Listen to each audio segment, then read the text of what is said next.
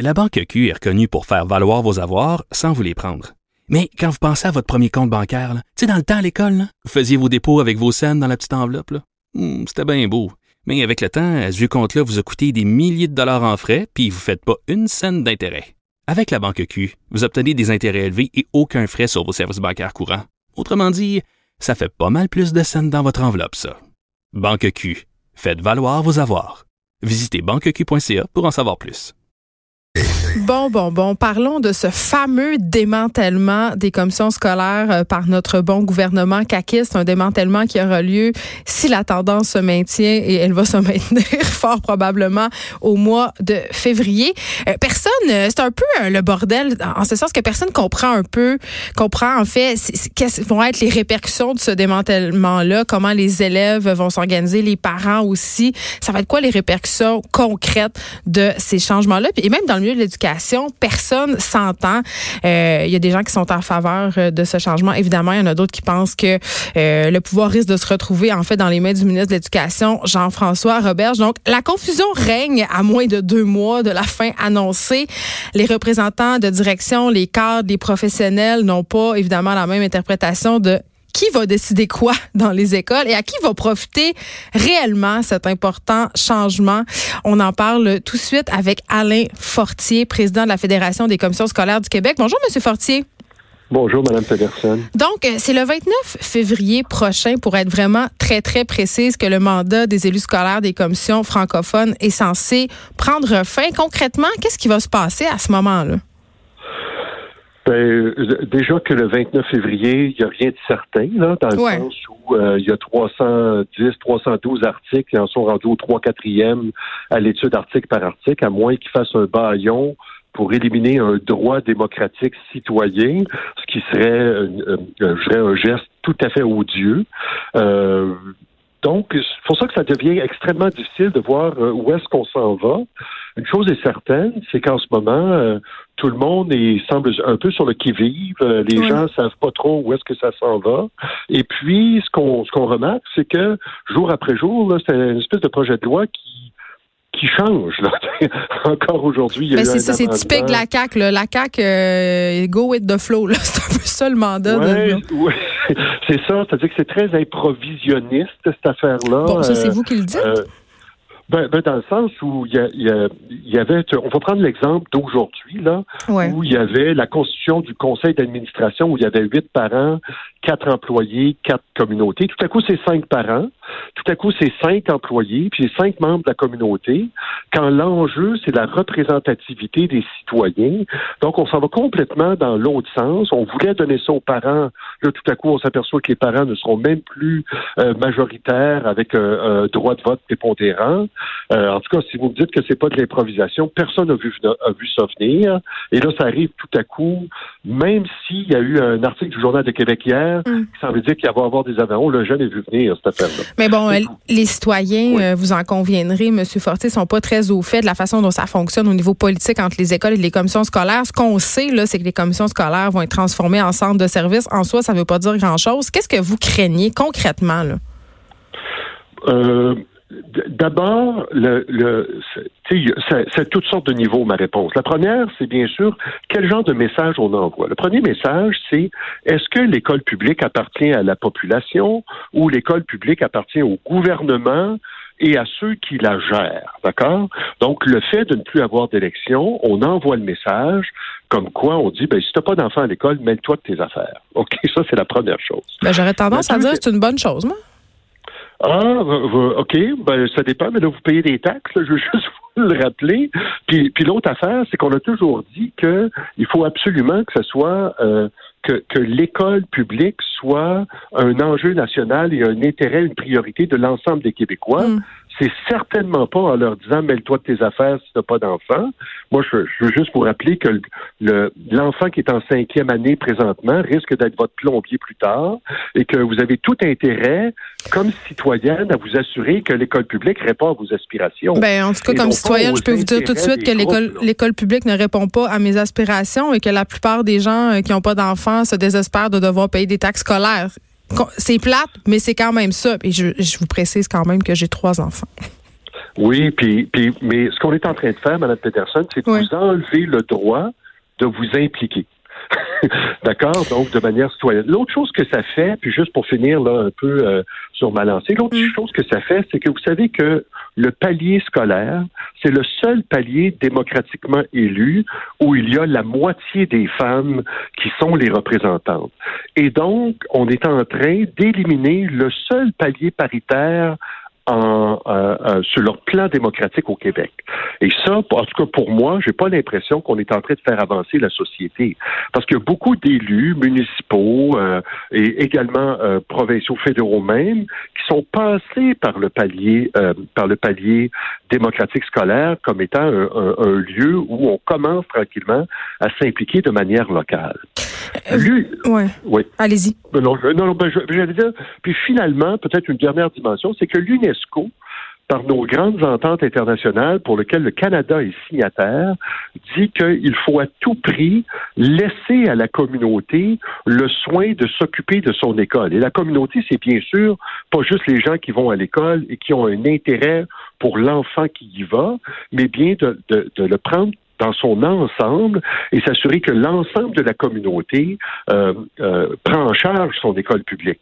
Et ça, c'est des grandes, des grandes ententes internationales pour lesquelles le Canada est signataire. Je comprends. Euh, dans la réalité, là, euh, au jour le jour, je peux vous dire, Monsieur Fortier, que pour avoir siégé sur les comités d'établissement des écoles que fréquentent mes enfants, l'un des enjeux avec l'abolissement, l'abolition, pardon, des commissions scolaires, c'est que les écoles aient plus de pouvoir parce que moi, dans la gestion de plusieurs dossiers, et c'est ce qu'on constate quand on parle aux directions d'école, c'est que la commission scolaire, souvent, euh, bon, il y a tellement, euh, c'est tellement étatique, il y a tellement euh, de, de politique aérie qui nous mettent sans cesse des bâtons dans les roues. Donc, pour voir aboutir des affaires, j'ai l'impression que c'est plus un empêchement qu'un facilitateur.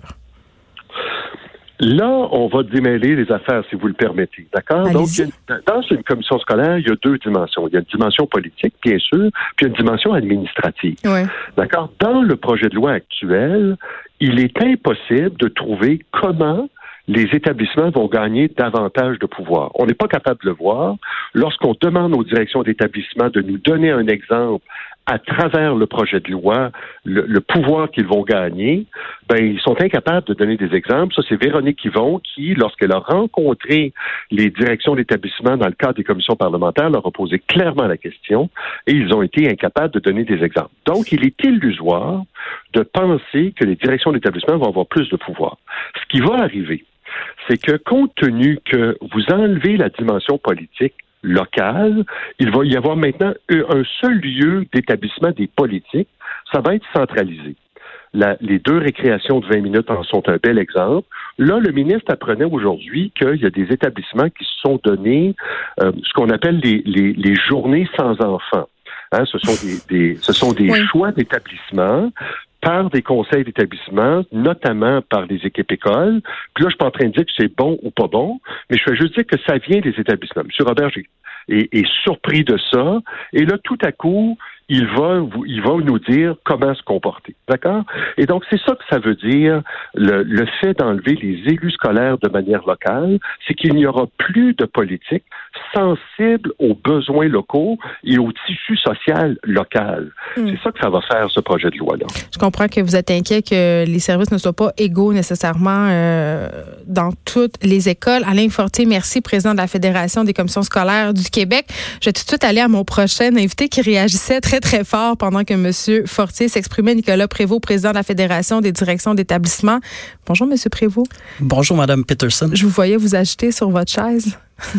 Ou ben oui, oui euh, je dois vous dire que j'ai. Euh, vous n'êtes pas d'accord avec ce qu'avance M. Fortier par rapport euh, au pouvoir ben, des commissions scolaires? Ben, entre autres, nous, comme fédération, nous nous sommes déjà nous sommes allés en commission parlementaire et nous avons déjà déposé un mémoire et nous avons très bien spécifié en quoi les directions d'école allaient avoir des gains.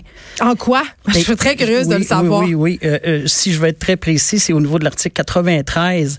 L'ancien article qui était 207 disait la commission scolaire organise les services pour les écoles. Mm. Donc, pouvait donner des directives ou pouvait dire aux établissements scolaires, aux directions d'école, aux équipes écoles quoi faire.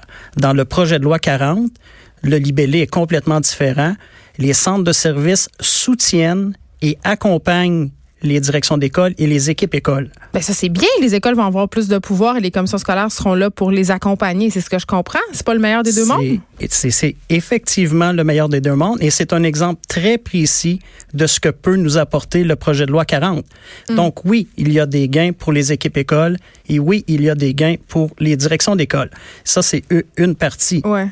Euh, euh, la deuxième partie, il y a un nouveau un, nouveau comité qui va être mis en place, qui est un comité d'engagement vers la réussite pour mettre en place des politiques pédagogiques dans les écoles qui n'existaient pas avant le projet de loi 40, où les enseignants, les directions d'école vont être assis pour déterminer ce qui sera de mieux au niveau pédagogique pour la réussite des élèves. Nous, c'est ça qui est important, c'est la réussite des élèves. Et c'est deux aspects très nouveaux dans le projet de loi et qui donnent effectivement plus de pouvoir au niveau de l'école. Parlons-en euh, de la réussite des élèves. Tantôt, euh, bon, j'évoquais un peu avec M. Fortier le fait que j'avais parfois l'impression, comme parent, que la commission scolaire euh, mettait des bâtons dans les roues, en quelque sorte, à certaines écoles. Pouvez-vous me donner un exemple de la façon dont une commission scolaire peut nuire à la façon dont les écoles enseignent aux élèves? Ben, euh, Monsieur Fortier a bien bien euh, bien dit qu'il y avait effectivement deux deux euh, deux deux points le, point politique qui appartient vraiment au Conseil des commissaires et le point administratif. Moi, je vais vous donner un exemple de bâtons qui peuvent être des bâtons dans les roues. au niveau pédagogique, parfois, l'ensemble des commissions scolaires pourraient déterminer ce qui serait bon au niveau pédagogique pour les écoles, peu importe les écoles, peu importe leur niveau, peu importe le, le niveau de défavorisation dans lequel ils sont. Voici ce que vous devriez mettre en place pour la réussite de vos élèves en lecture. Parfois, il y a des établissements à qui ce besoin-là répond, mais parfois, c'est un besoin qui ne répond absolument pas donc, des ressources qui ne sont pas investies dans les bonnes, aux bons endroits. Ça pourrait être effectivement des ressources qui ne sont pas investies aux bons endroits ou des approches qui sont données à des élèves qui ne répondent pas nécessairement aux besoins. Euh, là, je parle vraiment du point de vue plus pédagogique. Ouais. Mais parfois, il y a aussi des bâtons au niveau plus administratif. On peut parler de rénovation de certaines écoles, on peut parler de, de, ressources matérielles, etc. Plusieurs citoyens, dans toute la question de l'abolition euh, des commissions scolaires, quand même, sont convaincus que ça va pas changer grand-chose, au, au bout du compte, concrètement, pour les élèves euh, puis pour leurs parents.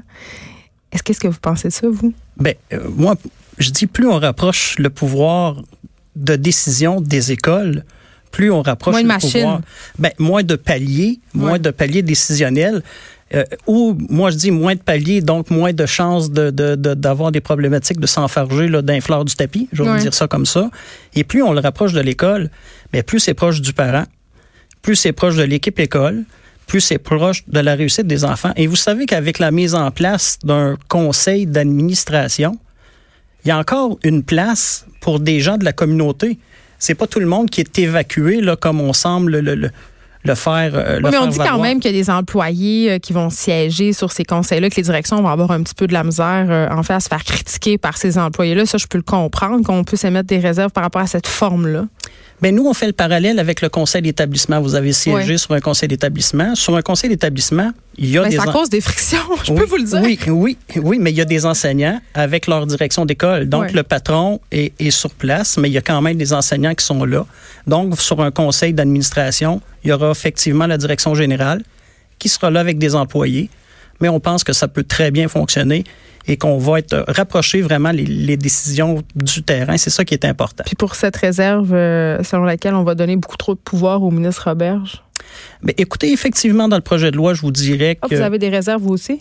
On, on, a certaines inquiétudes qu'on a effectivement euh, soulignées dans notre mémoire.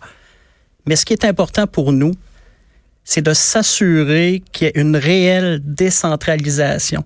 Là, on assistait présentement à des commissions scolaires qui étaient très décentralisées, où ça fonctionnait très bien. Et la commission scolaire voisine à côté était très centralisée et ça fonctionnait beaucoup moins bien. Nous, on veut s'assurer, puis si le ministre peut le faire, nous, on va être content du respect de l'application de la loi. Parce qu'il y a déjà... que ça soit pareil partout. Ben oui, on a déjà une loi de l'instruction publique qui est interprétée de façon différente un peu partout. Nous aussi, Monsieur le ministre peut dire, ben moi, je veux m'assurer de, la bonne interprétation de cette loi-là. Puis nous, on souhaite que ce soit quelqu'un de neutre qui la présente. pas des directions d'école à des directions d'école. Quelqu'un dont ce serait le enseignants. Oui, parce que, tu sais, euh, si les directions présentent aux directions, on va interpréter à notre manière. Les cadres vont présenter aux cadres, ils vont l'interpréter de leur façon. Hmm. Nous, on souhaite que ce soit quelqu'un d'autre pour qu'il y ait une interprétation commune de la loi. Et si M. le ministre peut être là pour la faire respecter, on va être très heureux. Et quand j'entends le terme, il y a une autre chose tantôt qui titillait un peu, le terme improvisation. On peut le voir comme d'improvisation. Nous, on le voit plus comme un ministre qui est à l'écoute, qui a entendu des choses qui ont été dites en commission parlementaire. Ça fait longtemps qu'on, que les commissions scolaires sont quand même critiquées, qu'on critique aussi l'ingérence et aussi la, la lourdeur de la bureaucratie euh, de, différentes commissions. En tout cas, la CSDM, euh, moi, c'est ce que je connais, là, mais c'est pas nouveau. Là. Mais vous avez bien raison. Vous savez, on a un troisième jet. Là. On a eu le, le, défunt projet de loi 86 qui n'est pas passé. On a eu le projet de loi 105 qui a été déposé par le ministre Prou il n'y a pas très longtemps, justement un peu dans ce sens-là. Et là, on est un troisième euh, jet avec le gouvernement Kakis. On a bien hâte que que cela se termine. Si la tendance se maintient, ce sera le 28 février prochain. Nicolas Prévost, merci, président de la Fédération des directions d'établissement. Merci beaucoup à vous. De 13 à 15, les effrontés. Cube